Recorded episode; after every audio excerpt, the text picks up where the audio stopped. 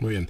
Mario, les confirmó Alejandro Moreno que será expulsado Quirino Ordaz Coppel al convertirse en embajador de México ante España.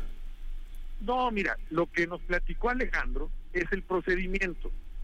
Eh, el, el PRI, pues hace meses modificó sus estatutos, donde puso en los estatutos que todo aquel alto miembro del PRI o, alto dirigente del PRI, si es invitado por un partido distinto al PRI o a la coalición a trabajar, bueno, que fuera y se presentara al órgano supremo que tiene el PRI, que es el Consejo Político Nacional.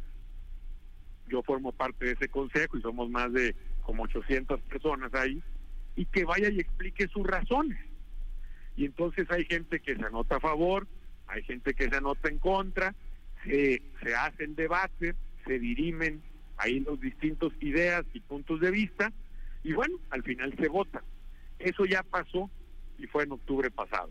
Ya pasó y el Consejo Político Nacional del PRI votó que no le aceptaba a Quirino eh, el hecho de que se fuera a trabajar a España, que si se iba, que tiene toda la libertad de hacerlo y, y por supuesto que, que como sinaloense te digo, a mí me da gusto un sinaloense vaya a estar en la Embajada de España, pero ya es decisión de él que si toma ese puesto, pues perdía su condición de militante o sus derechos de militante. Entonces, bueno, como ya llegó el beneplácito, pues seguramente, como bien lo dijo Marcelo Ebrard en su tuit, ya lo turnó a gobernación. Yo creo que en algunos días más, bueno, esta semana yo creo que no, porque tenemos sesión mañana y el miércoles, pero seguramente la siguiente semana, desconozco, pues estará llegando la, eh, petición formal del gobierno de la República para que Quirino Ordaz sea el embajador en España. Eso quiere decir que Quirino decidió aceptar ese puesto y bueno, pues al aceptar la consecuencia es lo que falló el Consejo y es pues eh, perder su militancia priista, lo cual pues yo respeto completamente eh, y bueno, no tengo duda no tengo la menor duda que va a ser ratificado en el Senado.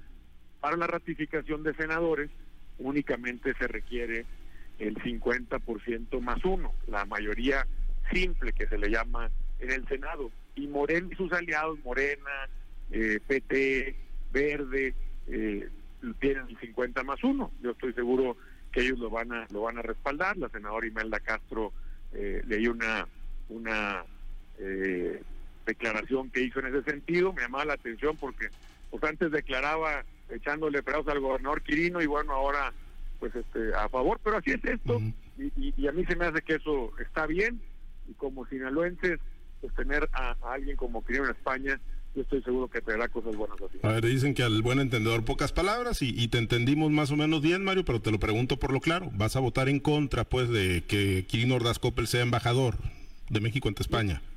Mira, la decisión que tomamos en el grupo es en su momento, ya que llegue la iniciativa y ya que se presenten comisiones, platicarlo. Que, que sí te voy a decir, y lo digo con la voz completa y con todo respeto y humildad.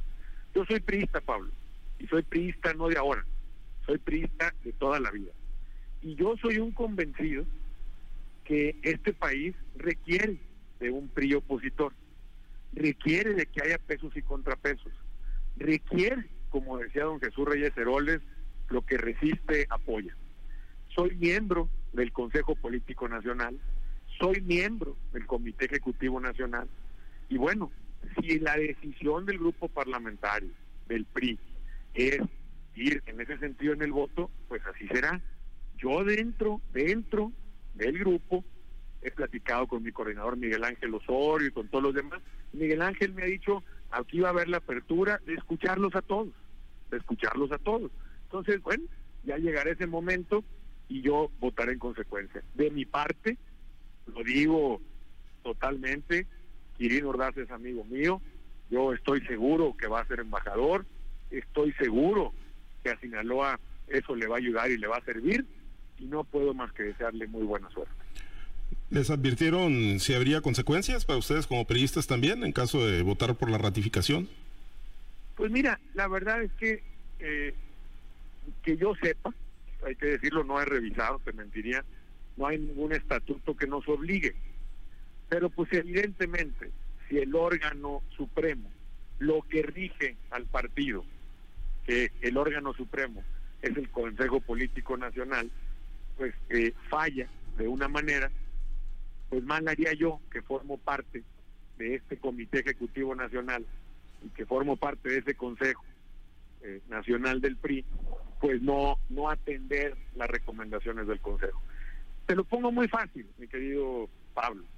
Pues tú imagínate que tú y yo decimos que le vamos al América y jugamos con el América, pero de repente un día tenemos un partido contra las Chivas y yo, en lugar de llegar con el, con el uniforme del América, llego con el de las Chivas.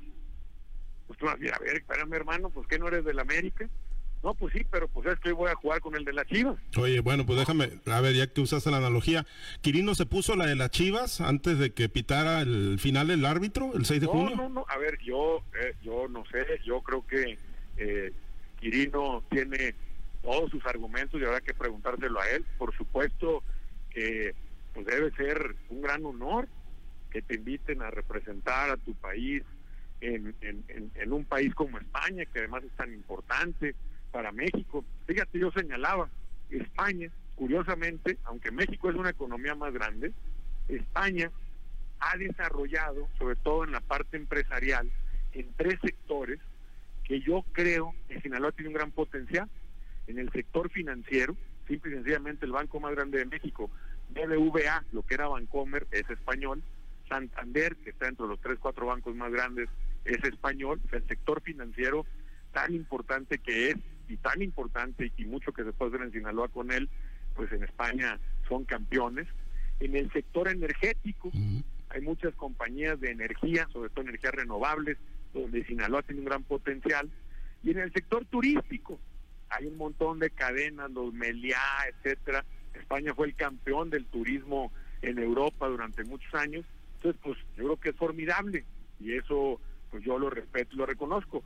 Pero bueno, él ha decidido irse yo, con todo respeto y humildad, he decidido quedarme y quedarme a tratar de hacer el mejor PRI que haya habido en la historia. Un PRI que tiene que ser opositor, que tiene que con los hechos, no con los dichos, sino con los hechos, ser el cauce de las causas que tiene mucha gente que este gobierno no ve, no atiende, no resuelve y que son muchos. Entonces, cada quien, cada quien en esta ocasión, pues le tocará jugar en su parte. Entonces, estando dentro de la cancha, Mario, el año pasado no viste al exgobernador Quirino jugando para el otro equipo.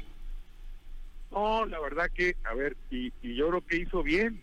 El gobernador no tenía por qué... ¿No jugó? Eh, faltar a, faltar a la ley.